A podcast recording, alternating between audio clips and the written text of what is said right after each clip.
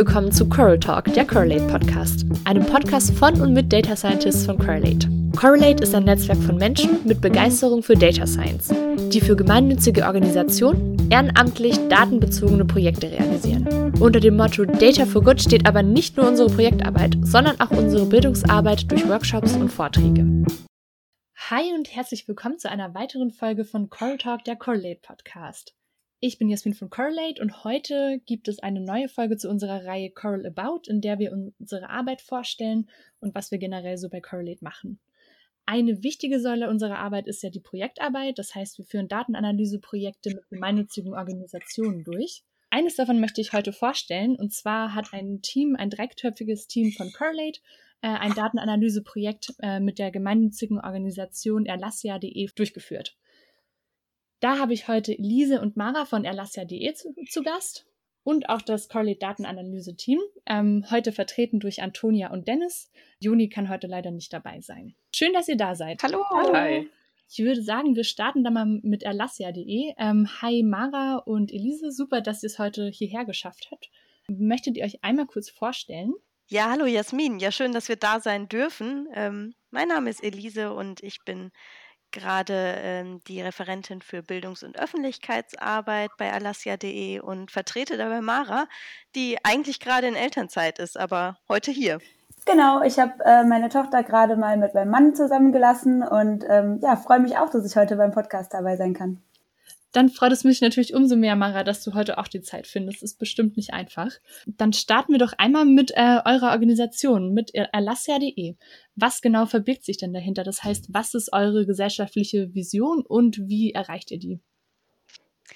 Also Erlassia.de ist ein gemeinnütziger Verein und vor allem sind wir auch ein Bündnis von ähm, derzeit ungefähr 600 Mitträgerorganisationen und auch EinzelunterstützerInnen, ähm, vor allem aus dem kirchlichen und entwicklungspolitischen Bereich. Ähm, wir setzen uns ein für faire Finanzbeziehungen zwischen dem globalen Norden und dem globalen Süden und unser Schwerpunktthema ist da äh, das Thema Staatsschulden und Schuldner-Gläubiger-Beziehungen.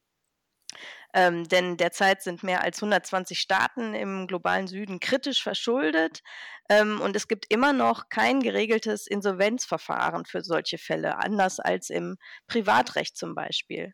Ähm, das heißt, ähm, Staaten geraten durch Schulden und Zinszahlungen und immer wieder neue Kredite immer weiter in eine Schuldenfalle. Und ja, wir arbeiten dafür, ähm, dass sich das ändert und dass sie da rauskommen aus dieser Falle. Und was genau bietet ihr da an? Also wie realisiert ihr das?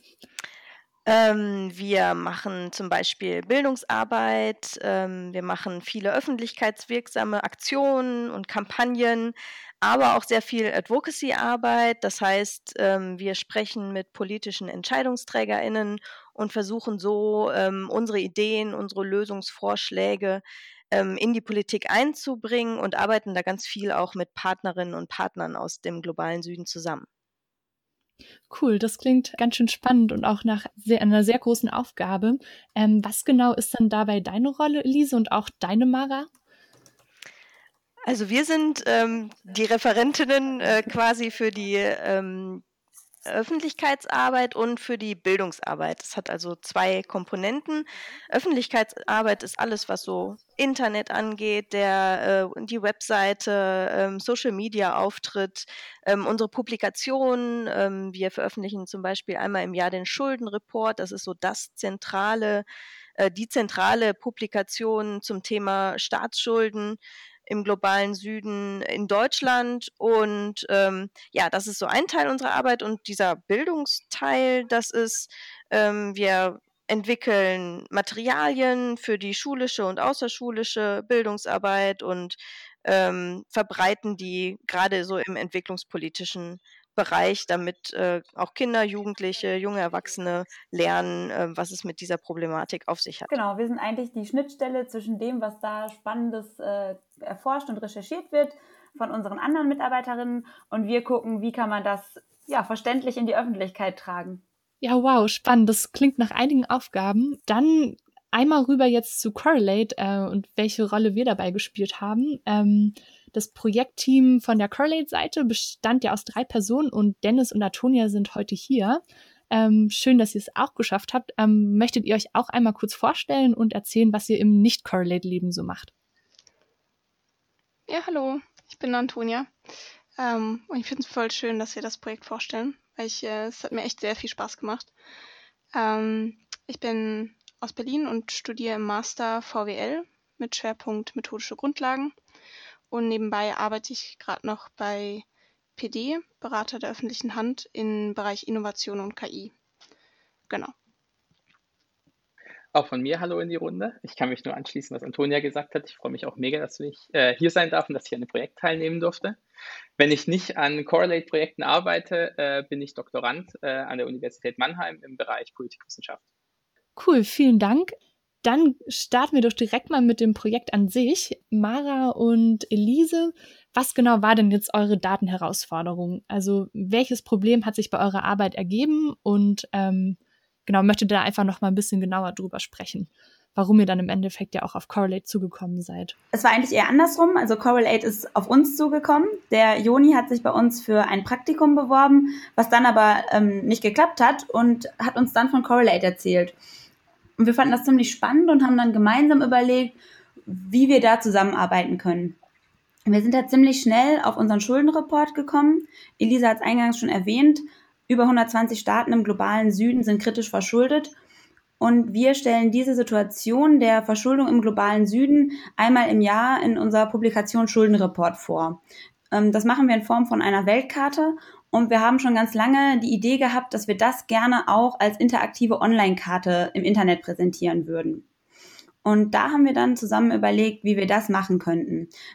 Das lief bei uns dann zunächst immer mit einer Excel-Tabelle. Wir haben die Daten händisch aus dem Internet recherchiert und dort eingetragen und haben dann ähm, daraus unsere Analyse gemacht und die Karte erstellt.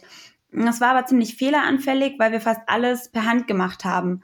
Wir haben dann immer, wir haben dann im Laufe der Zeit immer mehr ähm, Excel-Formeln genutzt, um das ähm, zu vereinfachen, aber weite Schritte waren immer noch per Hand. Das heißt, wir mussten ziemlich viele Korrekturschleifen drehen, um alle Fehler auszumerzen. Wie viel Zeit denkt ihr ist da reingeflossen? Also wie viele Personen haben da dran gearbeitet und wie viele Stunden habt ihr damit verbracht? Ja, ich glaube, so ganz genau mit den Stunden kann man es nicht sagen, aber wir waren ähm, eine Person, die komplett die Karte oder die ähm, Daten für diese Karte gesammelt und ausgewertet hat und ähm, dann eine Person, die daraus dann die Karte erstellt hat. Das war dann aber, das muss man jetzt auch sagen, nur eine Printversion. Eine Online-Version ähm, hatten wir bis zu dem Zeitpunkt gar nicht. Es gab mal vor vielen Jahren, noch bevor ich bei erlassia.de angefangen habe, eine Online-Karte, die war aber zum einen sehr simpel und zum anderen technisch so kompliziert, dass keiner von uns die bearbeiten konnte, ähm, so dass wir die dann nach äh, ja nach einem Jahr nicht mehr aktualisieren konnten und dann online nehmen mussten, äh, offline nehmen mussten. Sorry. Und ähm, heißt das, ihr wusstet eigentlich direkt, dass das das Projekt ist, das Hilfe braucht, oder hattet ihr da verschiedene Sachen abgewogen? Also wie war da so euer Entscheidung, Entscheidungsprozess, dass ihr irgendwie wusstet, dass da ähm, da Potenzial besteht für ein Projekt mit uns? Hm. Wir haben so ein bisschen hin und her überlegt im Team. Wir hatten auch noch ein paar andere Ideen, sind aber sehr schnell auf diese Karte gekommen, weil das eine der Sachen ist, die wir ähm, mit wirklich großer medialer Öffentlichkeit pro Jahr äh, vorstellen können. Und äh, da wirklich die Idee war zu sagen, wenn wir das nicht nur einmal im Jahr mit dem Report launchen können, sondern auch tatsächlich als interaktive Karte haben, die wir kontinuierlich aktualisieren können, dann wäre das für uns wirklich ähm, ja eine Bereicherung unserer Arbeit, mit der wir dann mehr Leute weitergehend in unsere Themen reinführen können. Okay, ja spannend. Ähm, das heißt, ihr hattet ja eigentlich schon relativ eine relativ klare Vorstellung davon, wie das Endprodukt aussehen könnte, oder? Ja, genau. Also weil es diese Printversion der Karte schon gab, hatten wir natürlich auch eine ziemlich genaue Vorstellung, ähm, wie die Online-Karte aussehen könnte. Und das Projekt im Endeffekt ist tatsächlich so geworden, wie wir uns das auch vorgestellt haben. Wir wussten aber natürlich gar nicht, ob das, was wir uns alles so gewünscht haben, tatsächlich technisch umsetzbar ist. Und im Endeffekt sind auch noch ein paar kleine Features dazugekommen, wie zum Beispiel die Verlinkung unserer Länderprofile, die wir am Anfang gar nicht so auf dem Schirm hatten. Vielleicht könntet ihr dann noch mal ein bisschen genauer auch zusammen, vielleicht jetzt mit dir, Dennis und Antonia, über den Prozess sprechen. Also ihr habt ja schon eine relativ klare Idee im Kopf, wisst aber noch nicht genau technisch, wie das jetzt ähm, funktioniert. Wie seid ihr denn da, da rangegangen, daraus ein realistisches Projekt zu machen?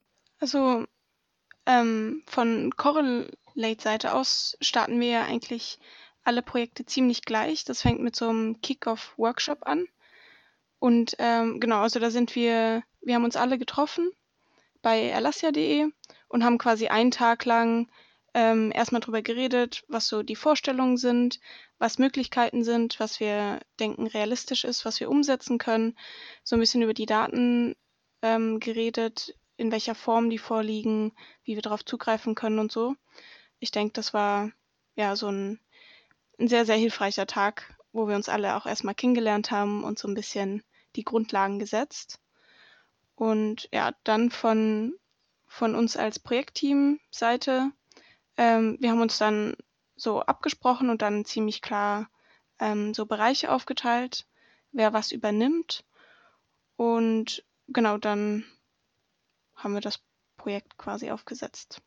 Ähm, du meintest ja gerade, ihr hattet dann ja schon den ganzen Input vom Kickoff und habt dann eure Arbeitsbereiche etwas aufgeteilt. Elise und Mara, wie würdet ihr denn danach eure Rolle beschreiben? Also wie viel wart ihr noch involviert? Wie habt ihr mit dem Team kommuniziert? Wie genau ist das so aus eurer Sicht her abgelaufen? Genau, wie Antonia schon gesagt hat, gab es ja zunächst das Auftakttreffen. Das war für uns erstmal ganz wichtig, um überhaupt zu verstehen, wie dieses Projekt angegangen wird und welche Informationen von unserer Seite zugeliefert werden müssen. Wir haben dann regelmäßig, ich würde sagen so vier oder fünf Mal ähm, mit allen Beteiligten geskypt, was echt hilfreich war, sich dann nochmal zu besprechen und haben natürlich auch so per E-Mail ähm, regelmäßig uns ausgetauscht und Feedback zu den einzelnen Stufen der Entwicklung dann gegeben. Ähm, ich würde sagen, meine Aufgabe war von unserer Seite die Projektkoordination zu übernehmen. Also so ein bisschen die Schnittstelle zu sein zwischen dem Kollegen bei uns im Team, der die, sich in die Daten reinfuchst und das alles zusammenträgt und dann zu schauen, wie wir das so kommunizieren an das Team von Coral Aid und zum einen diese sehr stark inhaltlich pragmatische Herangehensweise mit dieser mathematischen Logik, die sich dann auch ähm, umsetzen lässt, zusammenzubringen. Und dann natürlich auch zu überlegen, was machen wir tatsächlich mit der Karte? Wo können wir die einbetten? Wie können wir die bewerben? Wie können wir die so nutzen, dass unsere Zielgruppen dadurch leichter an unsere Themen herangeführt werden können?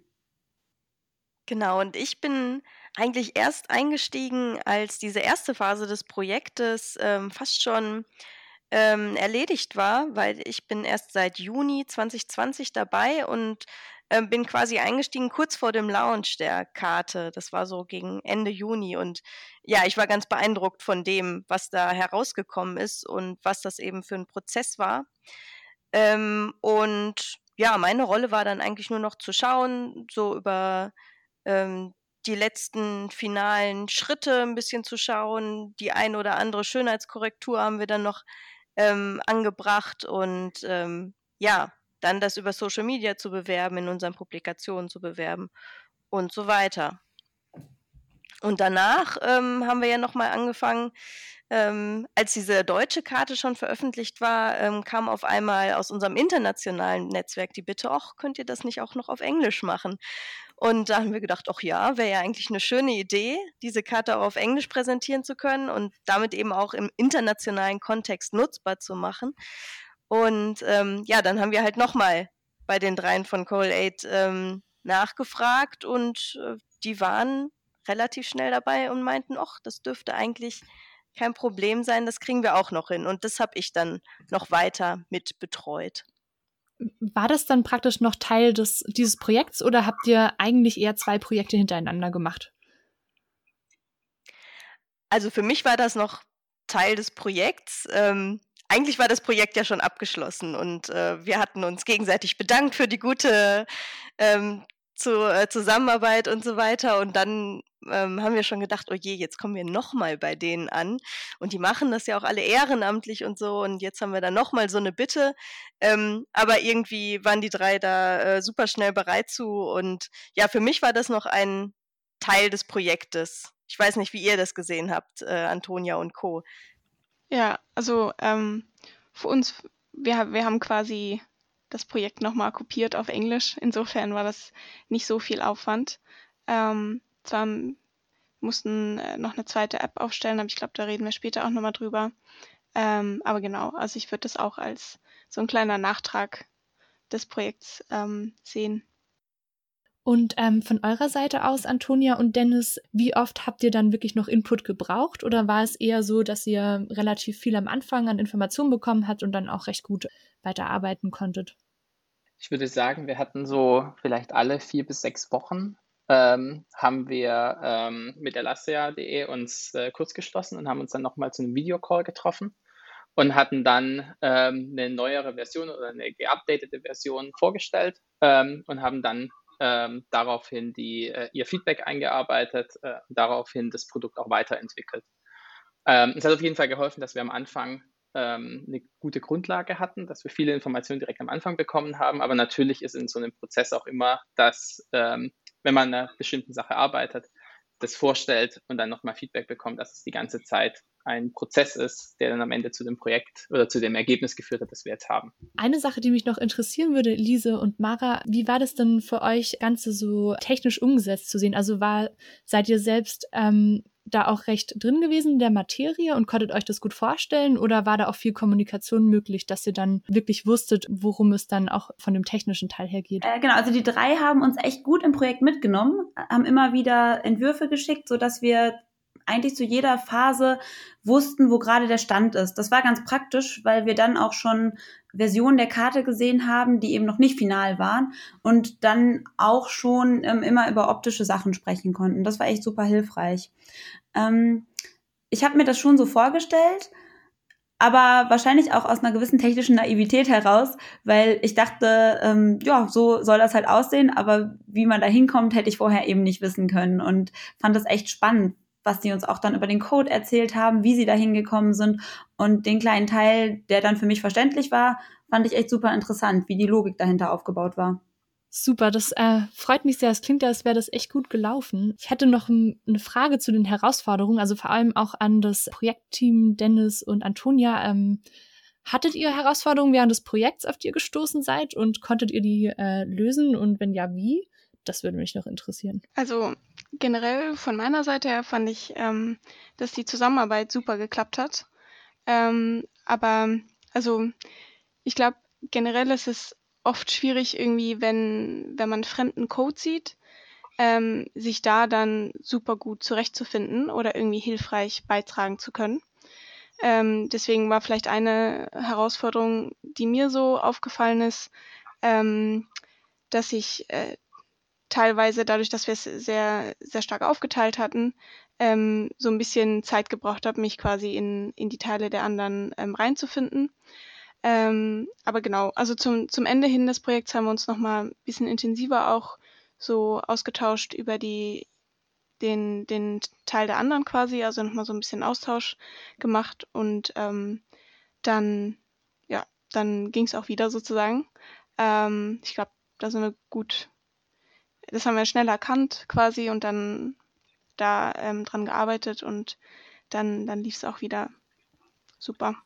Vielleicht eine Anekdote, die man noch dazu erzählen kann, ähm, war, dass wir äh, mit Erlassia.de besprochen haben, dass wir eine Download-Funktion in das fertige Produkt einarbeiten wollen. Und das war nicht so ganz einfach, wie man das dann wirklich umsetzt in dem Code schlussendlich. Und da hat dann ähm, das Netzwerk von Correlate uns sehr geholfen, da äh, es so viele Leute gibt, die sich einfach mit verschiedenen Themen in dem Bereich auskennen, ähm, hat dann ein Mitglied von Correlate, hat uns dann die äh, Lösung nicht nur präsentiert, sondern auch uns geholfen, die in, zu integrieren. Ähm, und das war wirklich eine sehr, sehr tolle Erfahrung, dass man die Herausforderungen nicht nur innerhalb des Projektteams lösen kann und muss, sondern dass man einfach auf das Netzwerk von Correlate selbst zurückgreifen kann. Das fand ich sehr, sehr schön. Es klingt ja, als wäre das alles super gelaufen. Jetzt bin ich natürlich auch noch sehr an dem Endprodukt interessiert. Ähm, also vor allem eine Frage an dich, Mara, und auch Elise. Ähm, wie habt ihr das jetzt wirklich in eure Arbeit integrieren können? Also waren da irgendwie noch Schritte von eurer Seite notwendig oder äh, wie lief denn das dann am Ende des Projekts ab? Also wir haben vom Correlate-Team den Link bekommen zu der bei Shiny App gehosteten Karte und haben das dann einfach an unseren Webseiten ähm, Menschen weitergegeben, der das für uns eingebettet hat. Und das ging dann alles super einfach. Und wir haben uns dann nochmal überlegt, an welchen Stellen in unserer Webseite wir auf die Karte verweisen wollen, wie wir die dann da genau einbetten. Und ja, haben uns dann überlegt, wie wir die launchen bei Social Media und auch nochmal ähm, per E-Mail an unsere Kontakte schreiben und haben eben auch dann die Möglichkeit gehabt, unseren Partnerorganisationen anzubieten, selbst in ihrer Webseite diese Karte einzubetten. Und das ist natürlich ganz toll, dass wir dann dieses Feature haben, unsere Karte, die dann auch auf weitere Inhalte unserer Homepage verlinkt, auf die Leute dann kommen können, ähm, die bei unseren Partnern auf den Webseiten sind.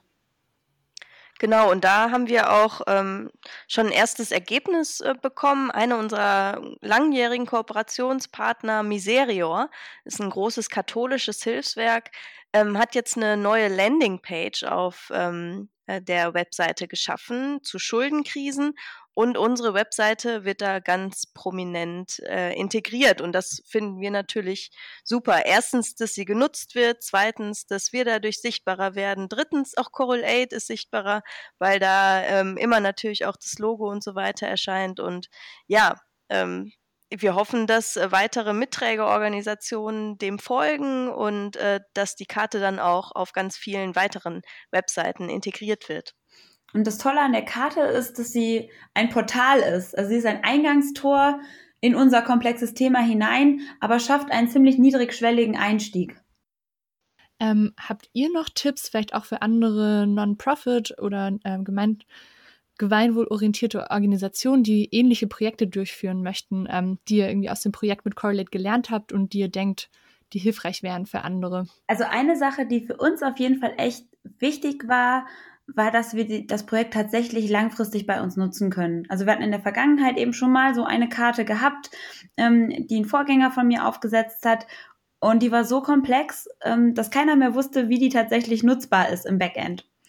Und deshalb war von Anfang an für uns ganz wichtig, dass es möglichst einfach ist, für uns diese Karte auch in zukünftigen Jahren mit neuen Daten zu füttern, dass wir die dann immer weiter nutzen können. Und das hat echt richtig gut geklappt. Und dazu ähm, ja, nochmal vielen Dank auch an euch, Dennis, Antonia und natürlich auch an Joni. Äh, das habt ihr echt klasse gemacht mit der Übergabe. Also wir haben ein ganz simples Dokument bekommen, ähm, in dem tatsächlich ganz simpel alle Schritte drinstehen, die wir machen müssen, um die Karte zu aktualisieren. Und ähm, das war für uns auch von Anfang an super wichtig, weil ja Elise und ich zum Beispiel jetzt einen Übergang schon herstellen mussten. Nächstes Jahr, wenn ich zurückkomme, müssen wir wieder einen Übergang herstellen. Und da würde ich allen Organisationen, die solche Projekte durchführen, auf jeden Fall mit an die Hand geben, dass sie sicherstellen, dass es nicht nur einen Experten oder eine Expertin im Team gibt, der oder die dann diese Karte oder dieses Projekt betreut und dann umsetzen kann, sondern dass möglichst viele Leute in der Organisation eingebunden sind und dass es eine simple Anleitung gibt, die auch jemand verstehen kann, der oder die nicht in das Projekt ähm, einbezogen war. Und ähm, was genauso wichtig ist für uns, glaube ich, dass ähm, die drei gesagt haben, dass sie das Projekt auch gerne weiter irgendwie begleiten. Also dass wir ähm, dass sie, wenn wir irgendwie Probleme haben, ähm, technisch nicht klarkommen oder irgendwas ist, ähm, dass wir sie anrufen können oder dass wir ihnen eine E-Mail schreiben können und dann machen wir das gemeinsam. Ähm, das ist, glaube ich, für uns super wichtig, dass wir diesen ongoing Support eben noch haben, wenn wir ihn denn brauchen. Das ist ja wirklich super. Dann jetzt mal noch ein bisschen zum technischeren Teil. Ähm, vor allem an Dennis und Antonia jetzt auch. Ähm, also eine Herausforderung der Erlassia.de-Karte war ja, dass ihr viele öffentliche Quellen kombinieren müsstet, soweit ich das richtig verstanden habe. Ähm, was genau war denn da die Herausforderung, das auch wirklich automatisiert zu machen und praktisch diesen händischen Prozess zu ersetzen? Also was wir gemacht haben, ist, wir haben erstmal die Datengrundlage, die uns Elastia.de schon bereitgestellt hat, von den ver vergangenen Jahren genutzt und haben versucht, so viel wie möglich aus den statischen Daten zu nutzen. Das heißt, aus Daten wie äh, der Regionenzugehörigkeit der Länder ähm, oder den Ländernamen an sich und auch den Links, die dann auf die äh, Seite von Elastia.de verweisen, dass wir das direkt übernehmen können.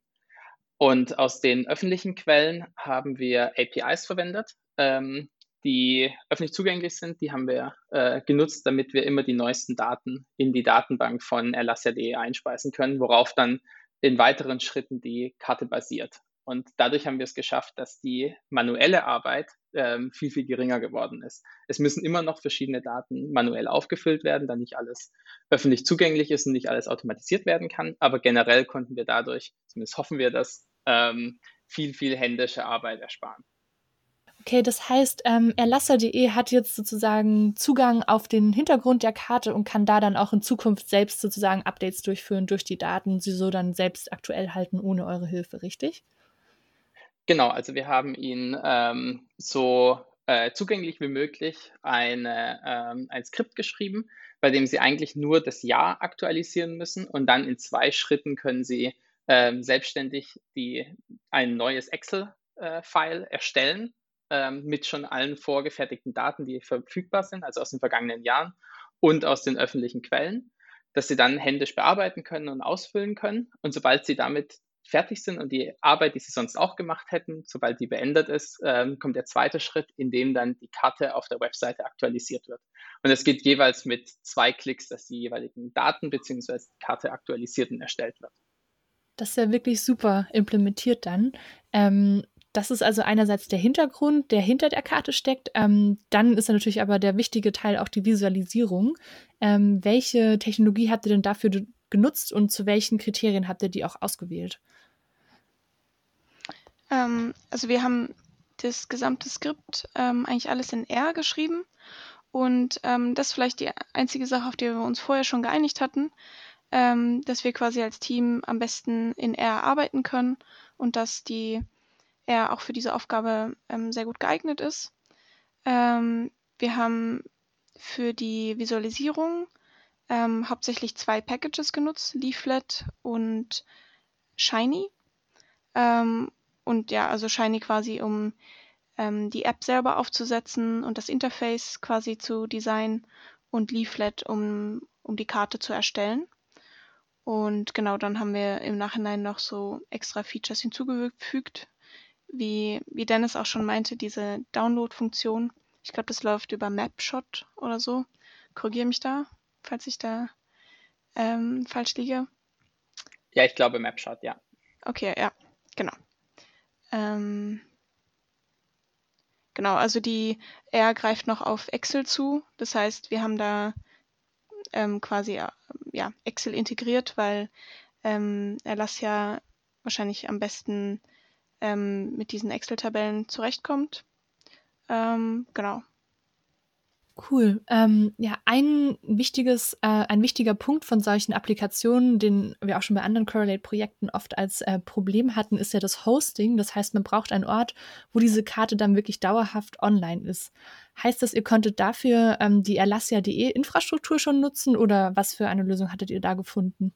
Weil das ist ja oft auch dann so ein Problem, dass andere Non-Profits ähm, dann haben, dass sie praktisch noch nicht die digitale Infrastruktur dafür haben, um so eine Karte auch wirklich dauerhaft online zu halten.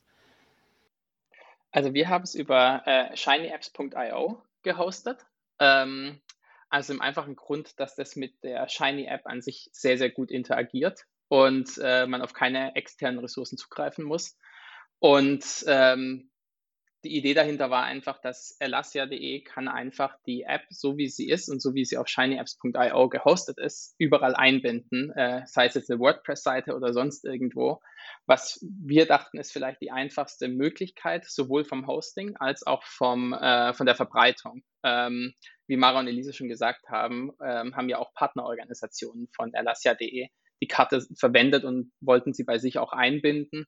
Und das geht am einfachsten, wenn man das ähm, extern auf, auf ShinyApps.io hostet und dann unter Umständen ähm, in anderen Webseiten integriert. Haben wir zumindest überlegt, dass das die beste Möglichkeit ist. Ja, super. Ähm, das ist, scheint eine gute Option zu sein. Ähm, dann noch ein paar Fragen zu eurer Zusammenarbeit an sich. Also wie habt ihr so als äh, Datenanalyse und technisches Team zusammengearbeitet? Also gab es da bestimmte Rollen? Ähm, habt ihr irgendwie nach bestimmten Methoden ähm, eure Arbeit koordiniert? Wie genau lief das ab? Also ich weiß von meiner Arbeit zumindest, kenne ich so ein paar IT-Projektmanagement-Tools. Ähm, so, sag ich mal, so organisiert oder professionell sind wir nicht rangegangen. Ähm, vor allen Dingen auch, weil wir eben zu dritt im Team waren. Aber wir haben unsere Zusammenarbeit über Slack koordiniert und über GitHub den Code geteilt. Und ähm, das lief super. Also wir konnten dann immer sehen, was die anderen gemacht haben, ähm, wo die Veränderungen sind ähm, und dann quasi weiterarbeiten. Jetzt vor allen Dingen bei Git. Und ähm, über Slack ähm, lässt sich es auch richtig gut organisieren, so Absprachen treffen.